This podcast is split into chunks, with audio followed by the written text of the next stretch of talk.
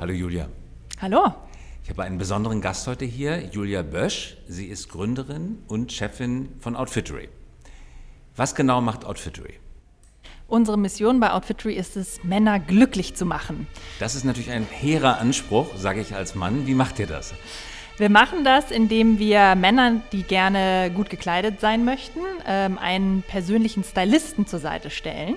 Das heißt, bei uns muss man nicht sich selbst durch ein riesiges Sortiment wühlen, sondern wir lernen den Kunden kennen und stellen ihm dann ganz individuell eine Outfittery-Box zusammen.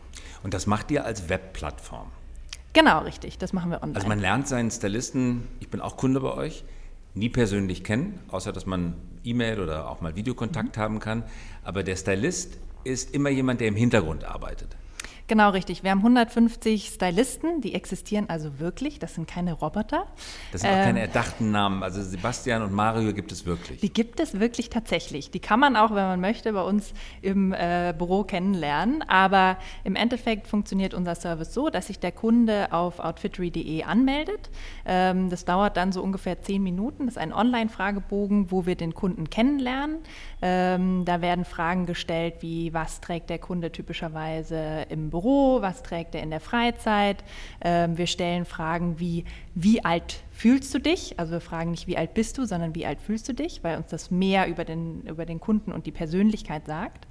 Ähm, der Kunde kann auch ein Foto hochladen und auf Basis dieses Profils suchen wir dann aus unserem Pool von 150 Stylisten denjenigen aus, der am besten zum Kunden passt. Und das macht ein Algorithmus? Das ist richtig, ja. Und die Stylisten sind bei euch fest beschäftigt oder sind es Freie, die ihr als Plattform verbindet?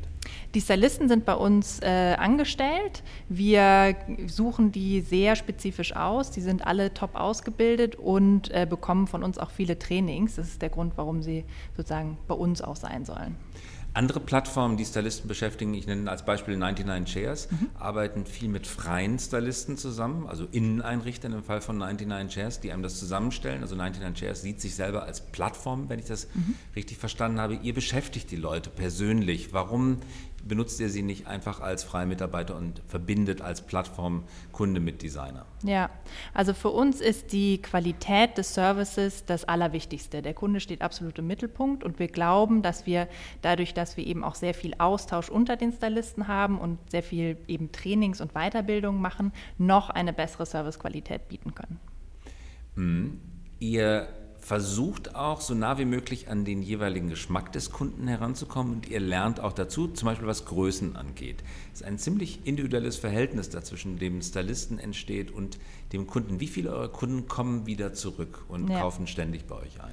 Also absolut richtig. Wir haben sehr viele Informationen über den Kunden und uns ist es auch sehr wichtig, den Kunden gut kennenzulernen, um eben den perfekten Service anbieten zu können. Also bei Größen zum Beispiel fragen wir dann ähm, nicht nur die Größe ab, sondern auch, was ist deine Lieblingsjeans und welche Größe hat die, sodass wir eben zwischen verschiedenen Marken auch für dich als Kunden übersetzen können.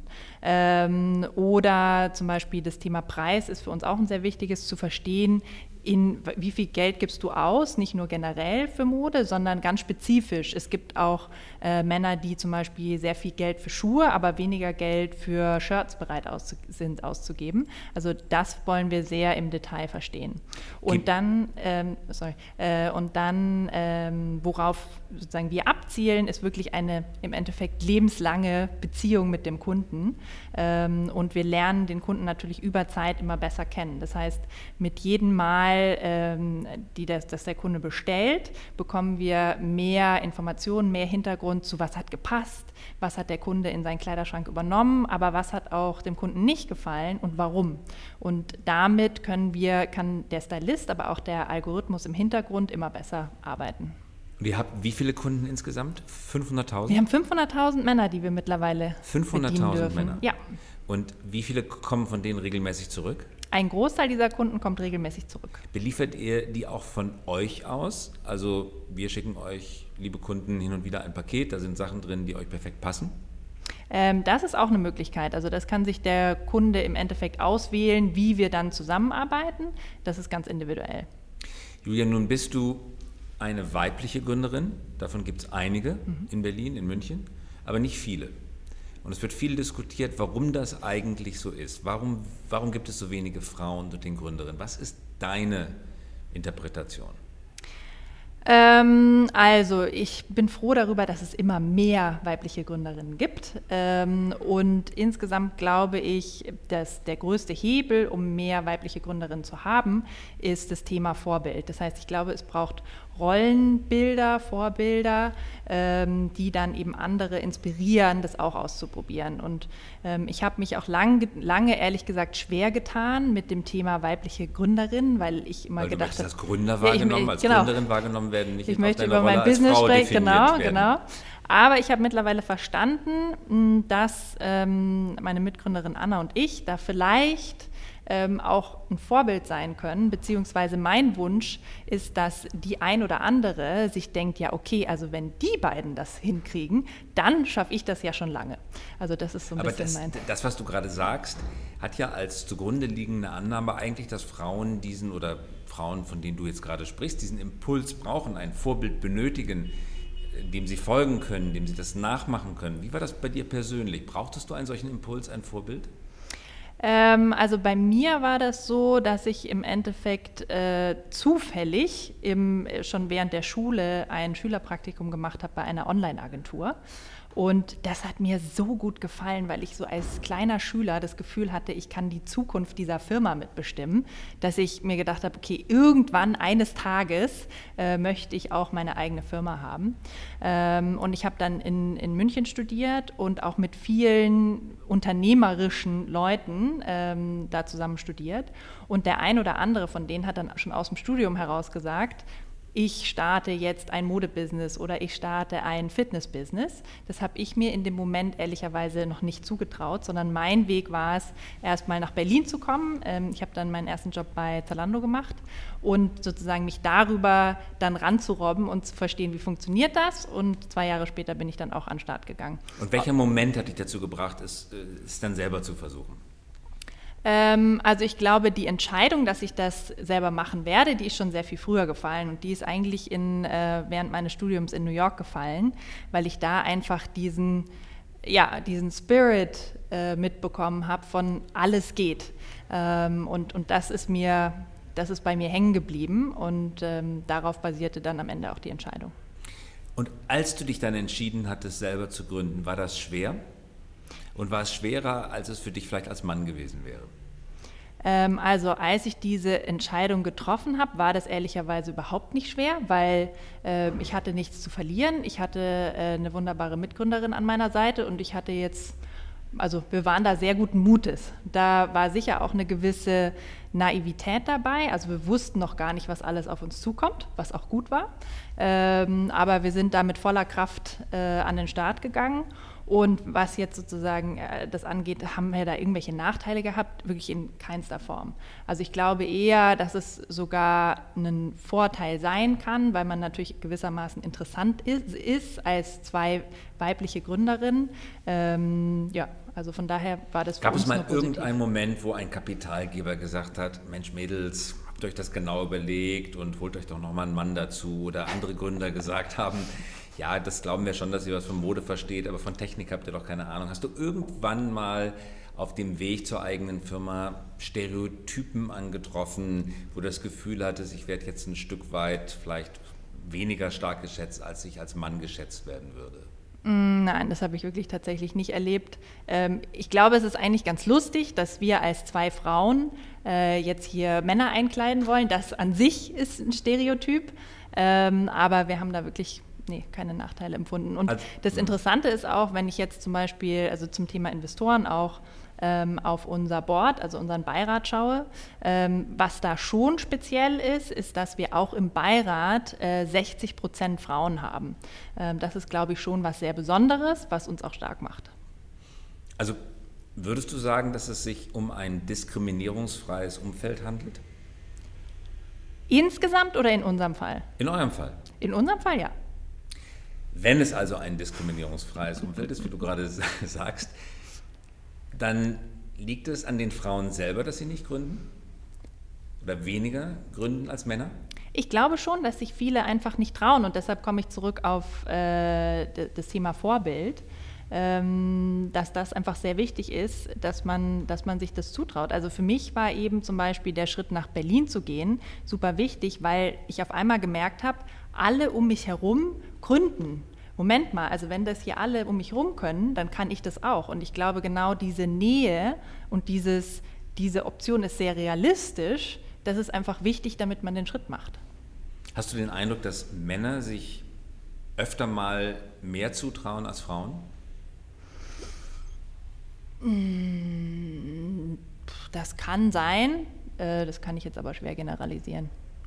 Mm, also du siehst keinen großen Unterschied zwischen männlichen Gründern, weiblichen Gründern. Das ist sozusagen äh, ein gemeinsamer eine gemeinsame Szene, in der man sich bewegt. Das ist auf jeden Fall eine gemeinsame Szene, die sich ja auch in der Szene extrem unterstützt. Also in den ersten Jahren haben wir sehr, sehr viel Unterstützung von allen möglichen Leuten bekommen. Wir haben im ersten Jahr jeden Tag Dinge gemacht, die wir noch nie zuvor getan haben. Zum Beispiel? Und wir, Unterstützung? Zum Beispiel, äh, wie gründe ich denn überhaupt eine Gesellschaft? Äh, was muss ich in der Buchhaltung berücksichtigen, wie setze ich die technische Plattform auf. Ähm, das waren alles Dinge, wo wir äh, dann einfach Leute anrufen konnten, sagen konnten, können wir uns kurz auf einen Café treffen und die haben uns geholfen. Also dieser Zusammenhalt in der Berliner Szene, äh, der ist sehr, sehr stark. Das wundert mich auch immer, wie stark dieser Zusammenhalt ist. Ein ganz anderes soziales Umfeld als in traditionellen Unternehmen, wo nicht immer, aber doch schon manchmal gegeneinander statt miteinander gearbeitet wird. Das habe ich in der Berliner Startups, überhaupt in der Startup-Szene, auch im Silicon Valley nie erlebt. Es mhm. ist immer ein gegenseitiges Helfen, auch unter Konkurrenten und Konkurrentinnen. Woher kommt das? Ja, wir, wir sind ja alle an sehr innovativen Themen dran und von daher ja, unterstützt man sich. Es gibt ja auch viele, die dann vielleicht was Neues gründen, dann wieder auf die Hilfe von anderen angewiesen sind. Also es ist wie so ein Ökosystem, wo sich auch sehr viel verändert und dementsprechend ja, macht das Sinn. Jetzt hast du 500.000 Kunden. Das mhm. ist auch nach den Maßstäben traditioneller Unternehmen eine riesige Menge. Wenn traditionelle Unternehmen, Versandunternehmen, ihr seid ein Versandunternehmen, ähm, darüber nachdenken, was sie denn ausgeben müssten, um 500.000 Kunden zu erreichen, dann kommen die auf Millionenbeträge. Was würde ein traditioneller Versender pro Kunde an Akquisitionskosten ungefähr aufwenden müssen? Das müsstest du den traditionellen Versender fragen. Ja, 100, 150 Euro können das schon schnell werden. Das weiß ich nicht. Das könnte sein, ja. Was müsst ihr aufwenden? Ja, das wusste ich, dass das jetzt kommt. Das verrätst du nicht. Das verrate ich leider nicht, nein. Ja. Was ist denn der Trick? Wie habt ihr es geschafft, so viele Leute zu euch zu holen? Ich glaube, der Trick ist relativ simpel. Der Trick ist, dass wir einfach einen innovativen und sehr guten Service anbieten. Und der Trick ist, dass unsere Kunden das weitererzählen. Ähm, also über ein Drittel unserer Kunden kommt zu uns, weil sie von einem Kunden gehört haben, dass Outfittery ein toller Service ist. Und das sind organisierte Programme, Bring a Friend gegen Prämie? Das sind auch, auch organisierte Programme, aber der Hauptteil kommt tatsächlich einfach darüber, dass die Kunden darüber sprechen. Mhm. Seht ihr euch selber als Disruptor des Handels? Äh, ja, definitiv. Also wir sehen, ähm, dass im Endeffekt also wir glauben, dass Personalisierung die Zukunft des Handels ist. Wir glauben, das ist die nächste Phase. Wir glauben, die erste Phase von Online war sozusagen erstmal das komplette Sortiment online zu bringen und dem Kunden die Möglichkeit zu geben, alles, was es weltweit gibt, zu bestellen. Und wir beobachten auch, dass genau diese Vielfalt jetzt für den Kunden zum Problem wird. Weil wenn ich heute ein äh, blaues Hemd kaufen möchte und bei einem großen Online-Versender äh, auf die Website gehe, dann bekomme ich 2000 verschiedene Optionen. Und das ist einfach komplett überwältigend. Und deshalb glaube ich, dass der nächste Schritt ganz klar in der, in der Personalisierung liegt. Und diesen Schritt führen wir an. Nochmal genau, wen disruptiert ihr? Disruptiert ihr den Präsenzhandel? Disruptiert ihr den Versandhandel? Disruptiert ihr den Onlinehandel? Wo genau fügt ihr wem Schmerzen zu? Also der Großteil unserer Kunden äh, sind Kunden, die vorher im stationären Handel gekauft haben. Und auch im Männermodemarkt ist heute noch 90 Prozent des Umsatzes im stationären Handel. Das heißt, das ist sozusagen der größte Teil, ähm, dem wir, wie du sagst, Schmerzen zufügen. Nun wird bei traditionellen Händlern sehr viel geredet über Multi-Channel-Marketing, das Zauberwort. Das soll heißen, Wir verkaufen im Laden, wir verkaufen auch auf der Webseite und sehr viele traditionelle Händler geben viel Geld dafür aus, ähm, haben viele Projekte an den Start gebracht, bei denen es darum geht, irgendwie zu erreichen, dass die Leute eben nicht nur im Laden einkaufen, sondern sich im Internet versorgen und dann durch Click und Collect in den Laden gehen, sich das abholen oder irgendwas anderes machen. Glaubst du an solche Multi-Channel-Maßnahmen oder ist das eigentlich eher so eine Art Notvehikel, um irgendwie in der Digitalisierung noch mitgehen zu können? In Wahrheit werden es zwei unterschiedliche Branchen sein, Retail Online und Retail Offline. Ich finde Multichannel ein sehr schwieriges Wort, weil das nicht ist, wie der Kunde denkt. Ähm, der Kunde denkt einfach nur, ich möchte von dieser Marke kaufen oder ich möchte mit Outfittery zusammenarbeiten, um meine Garderobe weiterzuentwickeln. Der denkt nicht in Kanälen. Das heißt, ich glaube, wir werden jetzt eine Post-Channel-Ära haben, in der es gar nicht mehr darum geht, welchen, über welchen Channel spreche ich, sondern es geht um eine Beziehung zwischen einem Kunden und einem Unternehmen, das einen gewissen Wert für diesen Kunden erwirtschaftet. Und darum geht es aus meiner Sicht. Ja, das wäre aber eine schlechte Nachricht für all diejenigen, die heute Multichannel versuchen. Was würdest du denn tun, wenn du heute Besitzer einer großen Textilhandelskette wärst? Mit relativ kleiner Webpräsenz. Du hast einen Webshop, es geht aber so gut wie keiner drauf. Mhm. Ähm, ich würde mit meinen Kunden sprechen. Ich würde gucken, was ähm, schätzen meine Kunden an meiner aktuellen Kundenerfahrung und was würden sich meine Kunden zusätzlich wünschen. Und da würde ich starten. Und daraus würde ich alles Wissen weitere entwickeln. Wissen die Kunden das, wenn du sie fragst?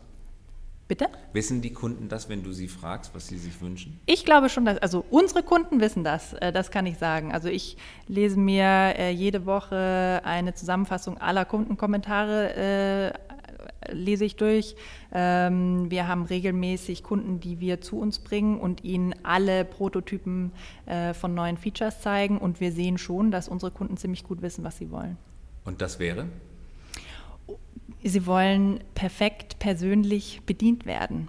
Also in unserem Fall, worauf wir sozusagen, wo der Kunde bei uns den Wert sieht, ist ähm, der, der Inspirations- und Entdeckungskauf. Also aus meiner Sicht gibt es in der Mode drei verschiedene äh, Use Cases, warum ich einkaufe. Der erste ist, ähm, ich brauche einfach einen Artikel neu. Also zum Beispiel, ich brauche ein neues Paar Calvin Klein Boxershorts. Da gehe ich wahrscheinlich dahin, wo es am günstigsten ist. Und wahrscheinlich gehe ich online, weil da ist es am bequemsten. Äh, der zweite Use Case ist, ich brauche eine neue Jeans. Da gehe ich wahrscheinlich auch zu einem Onliner, weil da habe ich das größte, die größte Auswahl. Vielleicht gehe ich bei der Calvin Klein Boxershorts zu Amazon und äh, bei der Jeans vielleicht heute zu Zalando. Und dann gibt es einen dritten Case, der heißt, der Frühling ist da, ich hätte einfach gerne mal was Neues oder ich fange einen neuen Job an oder ich habe eine Hochzeit, zu der ich eingeladen bin und ich möchte einfach ein neues Outfit, ich möchte was erleben, ich möchte inspiriert werden und das ist genau der Bereich, in, wo Outfittery ähm, Wert für den Kunden stiftet und das ist ehrlich gesagt auch der größte Bereich im, äh, im Thema Modeshopping. Das ist der größte Bereich. Das ist der größte Bereich und der schnellst wachsende Bereich und auch der Bereich, der früher im stationären Handel stattgefunden hat, ähm, wo sich Leute und die anderen beiden Bereiche haben. relativ gesehen, wie groß sind die? Ähm, die sind beide ungefähr gleich groß. Der größte Bereich ist Inspiration. Ich muss, will mich neu fühlen. Also eigentlich geht es gar nicht. Die ersten beiden Bereiche, die du aufgezählt hast, da geht es um eine konkrete Versorgung. Die Jeans ist kaputt, genau. die hat das Loch, die kann ich nicht Richtig. mehr anziehen, die ist ausgefranst. Ja ich brauche was Neues, ein, ein, konkreter, ein konkreter Bedarf. Der letzte von dir äh, als größter Bereich geschilderte Bereich ist, es geht um ein neues Gefühl. Ich möchte mich mhm. ein Stück weit neu in meiner Haut fühlen, ein Stück weit neu erfinden. Also eigentlich ist gar nicht der Verkauf von äh, Textilware an diesem Punkt im Vordergrund, sondern der Verkauf eines Lebensgefühls. Genau, also was wir sehen bei Outfittery ist, dass äh, Mode eben sehr stark Ausdruck der Persönlichkeit ist. Und wir helfen äh, unseren Kunden dabei, sich wohlzufühlen. Und das ist unsere Mission. Wenn du jetzt, äh, Julia, auf andere Felder des Onlinehandels schaust, nehmen wir Lebensmittel oder nehmen wir Autos oder nehmen wir andere Güter, siehst du irgendein Feld, das nicht vom Onlinehandel disruptiert wird, das ganz sicher ist. Also um es konkret zu machen, wir sitzen hier am Kurfürstendamm in Berlin? Gibt es irgendeine Branche, äh, die irgendein Geschäft entlang dieses Boulevards betreibt, das absolut sicher ist und sich gar keine Sorgen zu machen braucht wegen Digitalisierung? Nein, die Antwort ist zum Glück nein. Also auch Juwelen, Uhren, teure Uhren, ja. Parfums sowieso. Ja. Also alles geht digital. Ich denke ja. Und wird es überhaupt in Zukunft noch physische Ladengeschäfte geben?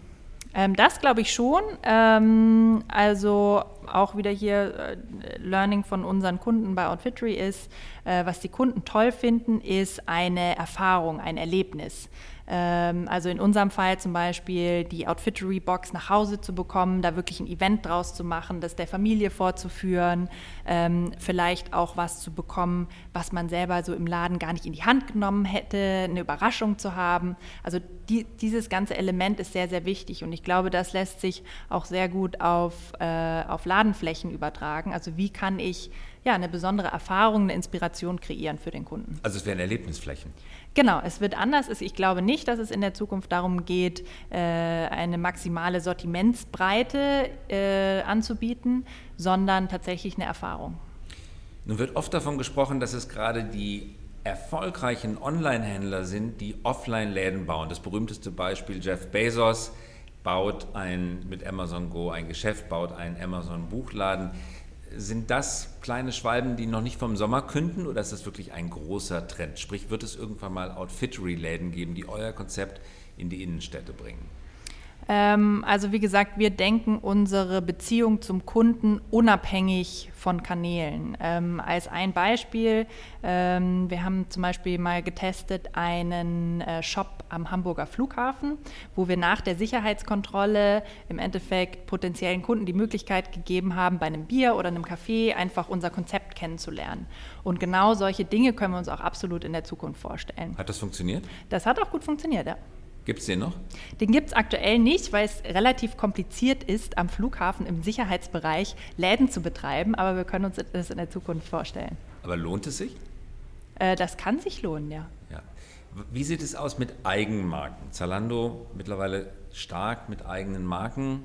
Outfittery, werdet ihr euch auch in diese Richtung weiterentwickeln? Also was uns äh, bei Outfittery sehr besonders macht, ist, dass wir eben den Kunden extrem gut verstehen. Also ich würde auch behaupten, wir verstehen den deutlich besser als die Modemarken an sich. Ähm, und dieses Know-how können wir natürlich den Marken zur Verfügung stellen, damit die noch passendere äh, Dinge für Kunden herstellen können. Wir könnten aber das auch umsetzen in eigene Kreationen. Wir haben zum Beispiel ähm, ein Sockenexperiment gemacht, äh, wo wir ein ähm, Algorithmus designte, eine Algorithmus designte Socke, die auf Basis der Kundendaten entstanden ist, antreten haben lassen gegen eine Stylisten designte Socke. Und? Und jetzt, Svenja, hilf mir, wer hat gewonnen? Die Stylistensocke hat in dem Fall gewonnen. Aber ähm, das ist sozusagen so, so eine Idee von der Richtung, in die es gehen kann. Also generell kombinieren wir oder wir glauben sehr stark daran, dass diese Personalisierung, die wir anstreben, dadurch perfekt wird, indem wir Algorithmus ähm, verbinden mit der humanen Intelligenz eines Stylisten. Ähm, und das machen wir, das nutzen wir für die Auswahl der individuellen Outfits für unsere Kunden. Das könnte man aber in Zukunft auch für andere Dinge nutzen. Abschließende Frage, Julia, mit Blick auf Technologie. Wann gibt es das Handy, das ich einfach nur auf meinen Schreibtisch stelle? Ich drehe mich mit erhobenen Armen einmal vor dem Handy herum und es vermisst meinen persönlichen Körper genauso wie er ist, mit den Unterschieden, die jeder Mensch hat, in der Beinlänge, in der Armlänge, hat die Kragenweite perfekt ergriffen. Das heißt, ich muss mich nie wieder entscheiden, ob es denn jetzt der 48 oder 50er Anzug ist. Immer wieder fallen die unterschiedlich aus. Das, dieses Wort, das fällt klein aus, das fällt groß aus. Das sind ja alles Worte, die aus einem industriellen Hochzeitalter kommen und eigentlich mit der digitalen Welt kaum noch etwas zu tun haben. Wann wird Digitalisierung mir das perfekte Maß liefern können, das auf mich persönlich zugeschnitten ist, Losgröße n gleich 1? Ja, also unsere Vision geht ehrlich gesagt noch darüber hinaus, weil wir würden auch gerne, wenn du das natürlich zulässt, auch mehr Wissen darüber, was du heute schon im Kleiderschrank hast, weil dann können wir nämlich dir basiert darauf äh, noch bessere Empfehlungen machen oder könnten dir, wenn du das möchtest, sogar morgens einen Vorschlag machen, was heute ein tolles Outfit wäre. Aber zu deiner Frage mit der, mit der Handykamera für die Vermessung, das gibt es heute schon. Ähm, wir schauen uns das auch an. Es ist momentan noch nicht verlässlich genug, als dass wir das unseren Kunden anbieten möchten. Ähm, aber ich denke, das kann relativ bald kommen. Das ist ein relativ stark investiertes Arbeitsgebiet, Body, Body Measurement, äh, mhm. äh, wo das perfekt vermessen wird. Gibt es noch weitere wichtige technologische Trends, die eure Branche beeinflussen werden in den nächsten drei, vier Jahren? Ähm, also unsere Branche oder unser Geschäftsmodell Outfittery äh, beeinflusst vor allem AI und Machine Learning, weil wir eben die Stylisten in der Auswahl der Produkte optimal unterstützen wollen über unsere Algorithmen. Und von daher ist das technologisch gesehen für uns das wichtigste Feld. Also die künstliche Intelligenz löst den Stylisten nicht ab, sondern hilft ihm einfach Richtig, nur. Genau. Und der ist immer noch am Ende der Kurator. Der genau. Also unser Ziel ist nicht, den Stylisten zu ersetzen, sondern den Stylisten perfekt zu unterstützen. Und die finale Entscheidung trifft immer noch der Stylist. Und jetzt die allerletzte Frage, du das bist bestimmt schon oft gefragt worden, aber es interessiert mich einfach brennend. Wie kaufst du persönlich ein, wo es doch Outfittery für Frauen nicht gibt? Ja, ich bin komplett verzweifelt, weil es gibt kein Outfittery für Frauen, wie du schon richtig sagst. Das heißt, ähm, ehrlicherweise, genau, ehrlicherweise ähm, habe ich einen sozusagen Deal, dass ab und zu äh, ein Stylist von uns dann doch auch mal Outfittery für Frauen macht als Test sozusagen. Okay, und wann kommt Outfittery für Frauen? Das werden wir sehen. Das werden wir sehen. Also es kommt. Das ist jetzt eine echte Nachricht heute im High Podcast. Danke, Julia, dass du hier warst. Vielen Und Dank. Hat Spaß gemacht. Bis zum nächsten Mal. Danke.